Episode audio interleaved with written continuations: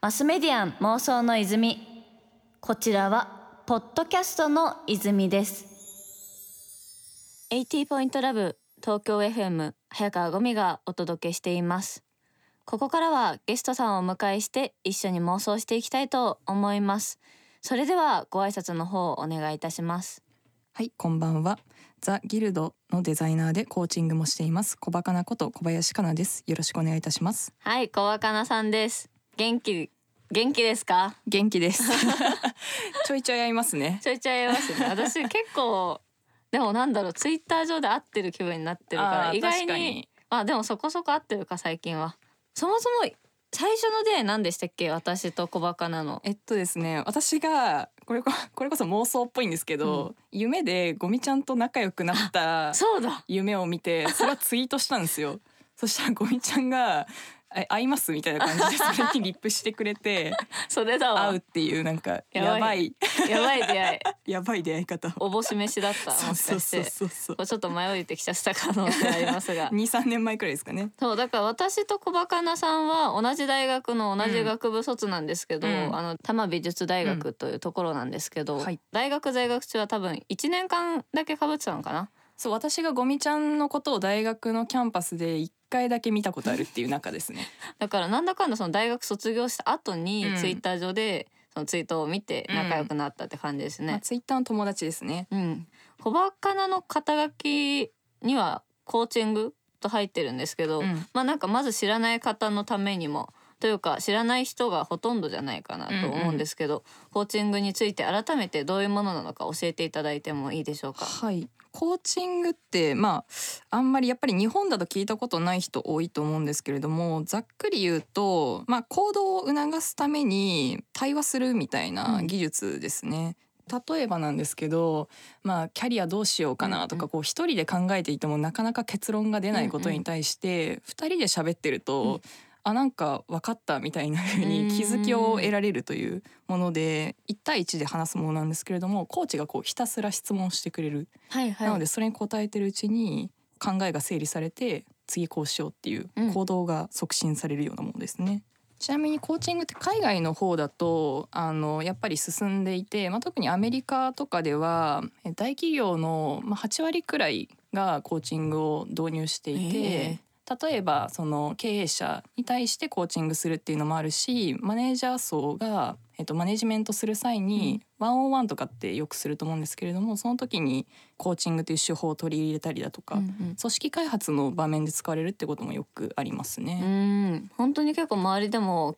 あの日本の場合だっても、うん。こう周りの経営者で使い始めてる人すごい多くなってるような気がします。確かに確かにまあ、イメージはカウンセリングに近いんだけれども、うんえっと、目的が違って、まあ、カウンセリングはその過去にあった例えばトラウマだったりとか、うん。まあ、そういったものを、まあ、なんだろう克服するためにやることが多はいはい。いけれども、コーチングの場合は、えっと、未来の目標に向かって、えっと、次こういうことをしていこうみたいうん。に前向きな話をしていくっていうのが特徴ですね。確かに、うん。なんか具体例ありますか？私がコーチングしている中で、まあ、大体今まで400件か500件くらいはやってきたかなってありましたね思うんです。けど一番多いのはやっぱりキャリアの相談で、まあ、転職しようかどうか迷ってるとか、まあ、モチベーションが最近低いからどうしようみたいなんところなんですけど、まあやっててよかったなって思うのが、まあ、自分はもう本当にやりたいことがわからないし全然自信がないみたいな人に対してコーチングした時に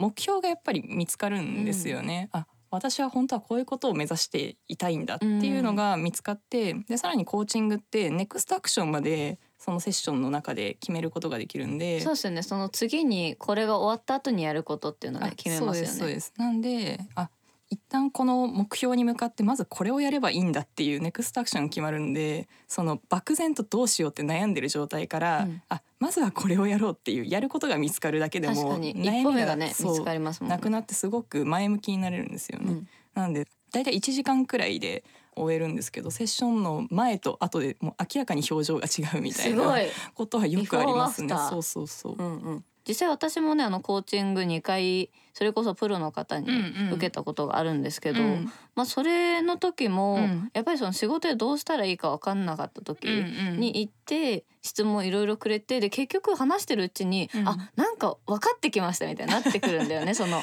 あ友達と飲んでる時とかでもあるよ。あるあるある。てかね多分ね友達コーチング力高いやつばっかなんだよ、よ、うんうんうんうんこの周りの人たちが、はいはいはいはいはい。なんかコーチングが今後日本でこういう立ち位置になるんだとか、まあうんどうしてもその今こう上級者向けみたいな感じだと思うんですけど、なんかその考え方とか、うん。それ自体がもう少し民間までというかそう。こう学生さんとかまで落ちてきたら面白いのかなって未来は私結構想像しますね。もうまさに学生が一番必要としてるんじゃない学生かなくらい。コーチング必要としてると思うなね。私。カウンセリングより、うん。学校にね一人コーチいてもいいのよね。そうそうそう。まあそれこそ就活の時に自分いきなりこう何をすればいいんだろうみたいな風に問いを、わかんなまあ。もう受けてもやっぱりわからない、一人で自己分析とかもしづらいから、まあ、コーチがこう導いてくれるような質問をしてくれるので、うん。それに答えてるうちに本当の自分の声に気づけるっていうのがやっぱりポイントですね。し結構都合よくいろいろ解釈したりとかねこうんうかぶせて見えなくしちゃったりとかするのを、こう一緒に一つずつ解きほぐしてってくれるような立ち位置なんだろうなって思ってます。そうですあれなんですよあの妄想の泉というタイトルなんではい妄想の泉が湧くんです。いい音した。いい音した。マスメディアン妄想の泉マスメディアン妄想の泉今夜は株式会社ザギルドのデザイナーでありコーチングもされている小バカなこと小林かなさんをお招きしています先ほどコーチングについて教えていただきましたが本業はギルドのデザイナーということで、はい。まああの大学でもデザイン学んでいたのかなと思うんですけど、今働いているギルドという会社はどういう会社でしょうか？ギルドっていう会社はあの、まあ、日本だとおそらく珍しい組織なんですけど、まあ、いわゆるギルド型って言われてるようわなかんない。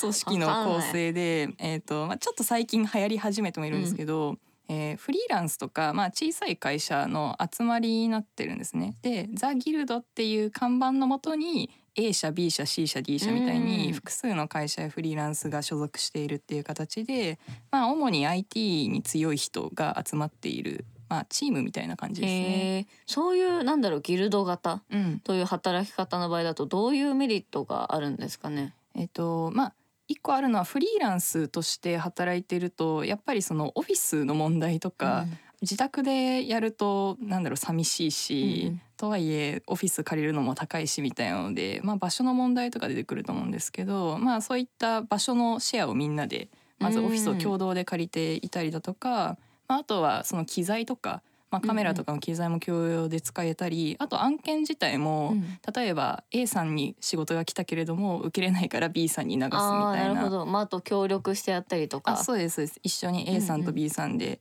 協力して案件を受けたりとかして、まあギルドっていう会社でポートフォリオを組めるのでなるほど。そうですねあのそこに所属してると仕事がやっぱり来やすくなるってのありますね。うんうんうんそしたらなんか新しい会社のあり方みたいな話でもね、あるんですね。うん今現在はどういうお仕事をされることが多いんですか？今はデザイナーとしては週3でコーチングのコーチとして週3で働いてるみたいな週六？収録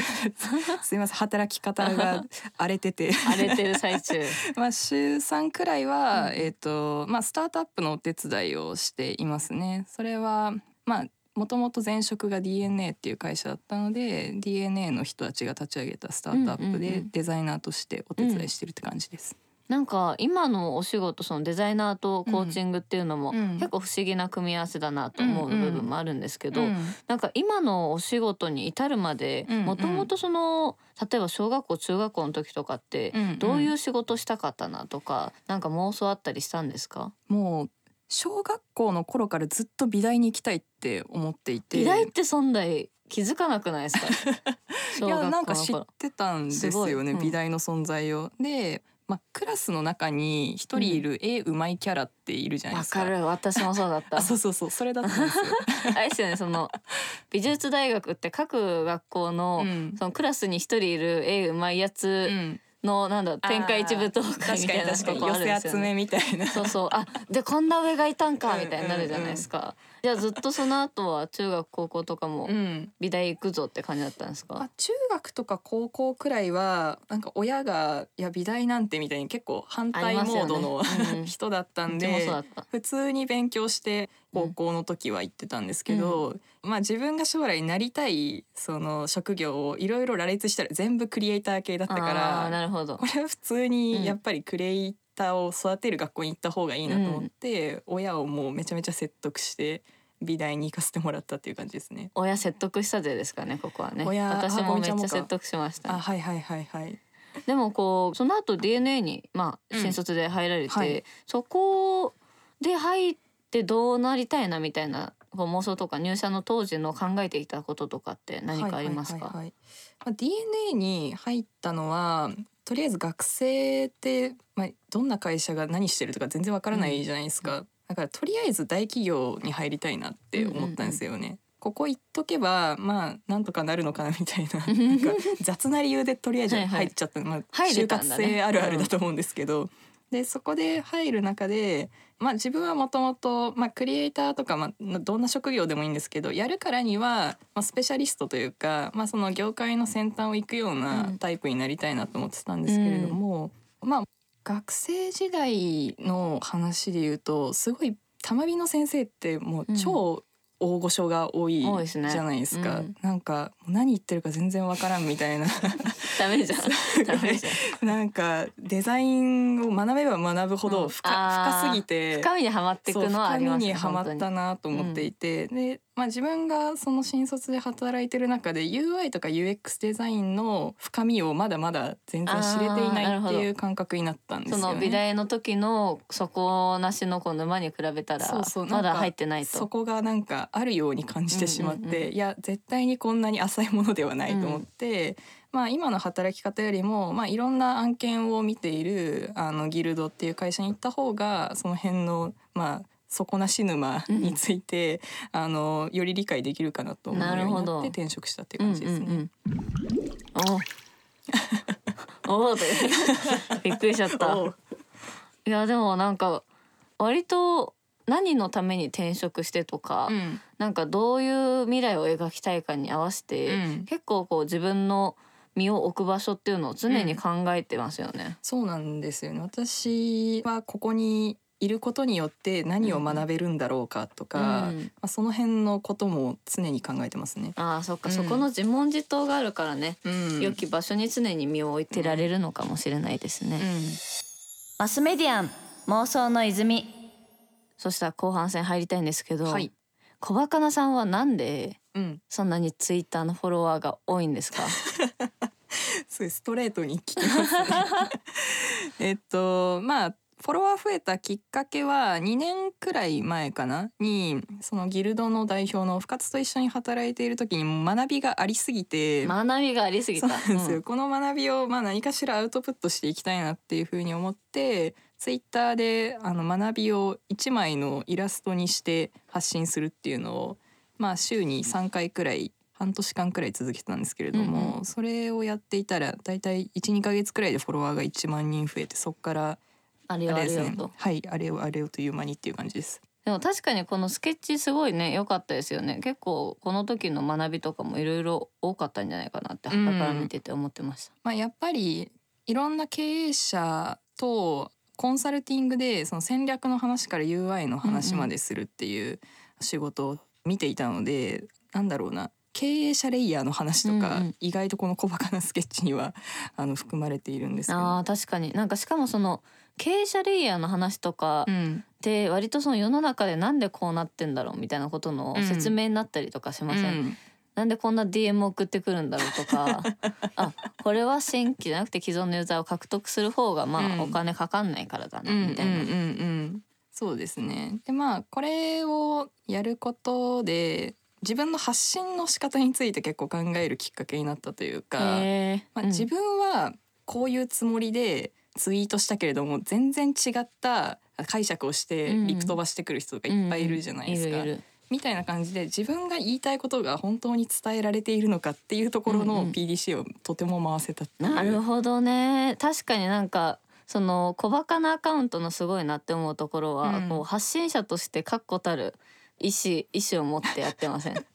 どういうことですか？あのしっかりこれはうんうん。小バカなとして発信する、あー。これは違う人として発信するみたいなとこうんうんうん。ができてんのかなって思って。まあ、結構ツイッターって、まあ、メディアみたいな役割もあるかなと思っていて、私はその「小バカな」っていうアカウントに関しては、まあ、そういう業界に何か貢献できるような発信だったりとか、まあ、最近はコーチングをよくしているので、まあ、人生とはみたいな話をよくしてるんですけど、まあ、これ見た人が何かしら考えるきっかけになるとか、うん。まあ、そういうものに焦点を当てていて、まあ、ご飯食べたとかは別のアカウントでやってますね。大事。私もご飯食べたってアカウント作ろうかな、結局ねその見る人がどう捉えるかって部分ですもんね、うんなんかそこもあれかもしれないですね。そのこばかながやっているうん。UIUX デザインの部分とかにもねつそうですながってきそうですけど、うん。でも実際そのこばかなが今 UI とか UX とかうん。えー、とちなみに UIUX どちらも説明すると、まあ、ユーザーのインターフェースどういう感じでこう使えるか、うん。あとユーザーエクスペリエンス、まあ、ユーザーがどういう体験をするかみたいなところですね、うん。をデザインしていくっはいてとこだと思うんですけど、はいなんかこの辺りってその未来どうなっていくかみたいなとこって何か妄想してたりすることありますかね？そうですね。まあ今 UI デザイナーって言われる人たちがあのやってる仕事って主にスマートフォンのアプリを、うん。あの作るみたいなことが多くて、うん多いですね。まあ、例えばツイッターだったらたまにアイコンが四角いだったのが丸になったとか そういうあのアップデートがあると思うんですけどあるああいうことをしている人たちですね。なんですけど、まあ、これからはその UI その目に見えて、まあ、手で触るっていうことだけではなくて、まあ、この前あのピクセルとかあったと思うんですけど、うん、まあ、それこそ Pixel ってスマホですね。あそうですそうです音声で入力するとか、まあ、手で触れずに操作するとかそういったところが増えてくるので、まあインターフェースのあり方が多分どんどん広がっていくから、そのウェブとかアプリに限らず、まあ、いろんなハードウェアのデザインに関わるようになっていくのかなと。そっか今まではそのスマホの中での配置がという部分がまあうん。UI として話されやすかったけど、うん。そもそもその触んなくていいとか動き自体のね、設計だったりとかになってきますもんね。そうですねなんでまあこれから多分活躍の場はどんどん広がっていくし、またさらに UI デザイナーって言われる人の中でも専門領域が細分化されていくのかなって思ってます。い。やそれこそその Google Pixel あとうん。Google、あれは Nest かな？はいはい。ネストハブ。ネストハブうん。だよね、うん。Google からその新製品が、うん。まあ、出るんですけどそれが、えっと、タッチせずに体のジェスチャーでうん。それをモーションセンサーで読み取ってうん。反応するようになってるんですけど、うん。なんかこれがさらに拡大されていって、うん。部屋中にその Google たちがいる状態になった時に、うん。こう手を挙げたら電気つくとか、ね。まあ、例えばその手振ったらテレビ消えるとか、なんかそういったことが起き得るんだなと思って、全然ありますね。その時のこうポーズとかの、うんなんだろう、うん設計する人も出てくるんだろうなみたいな、うんうんうん一番無理のない電気のつけるポーズはなんだろうなみたいな。そうですね。まあそこにやっぱり UX っていうものは必ず関わってくると思うんですけどいかにそうやって自然に面倒くさくなく何かを操作できたり、うん。まあ認知できるかみたいなところは、まあ、常に考え続けなきゃいけないんで UIUX デザイナーって結構一緒くたにされるのはそういう理由なのかなと思ってますね。そっかそこの境目がねなくなってきていて、どんどん新しいものが作られていくんですね。うん。おう。おう。どうよ。流れるな。流れるな。マスメディアン妄想の泉